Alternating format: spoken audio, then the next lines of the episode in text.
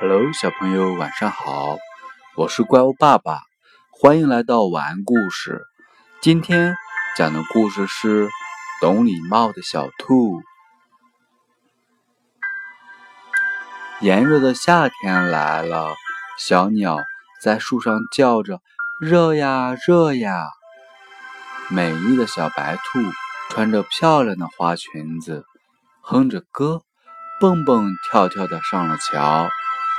他要到对面去采蘑菇。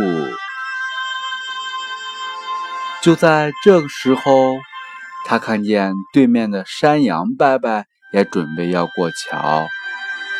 小桥很窄，只能一个人过桥。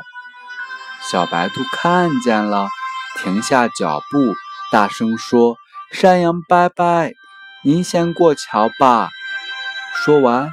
他从桥上退了下来。山羊伯伯戴着眼镜，拄着拐杖，在桥上慢慢的走着。山羊伯伯一不小心，差点摔倒了，吓得小白兔大声的喊：“山羊伯伯，小心一点过桥！”山羊伯伯过了桥，摸着小白兔的头，夸道。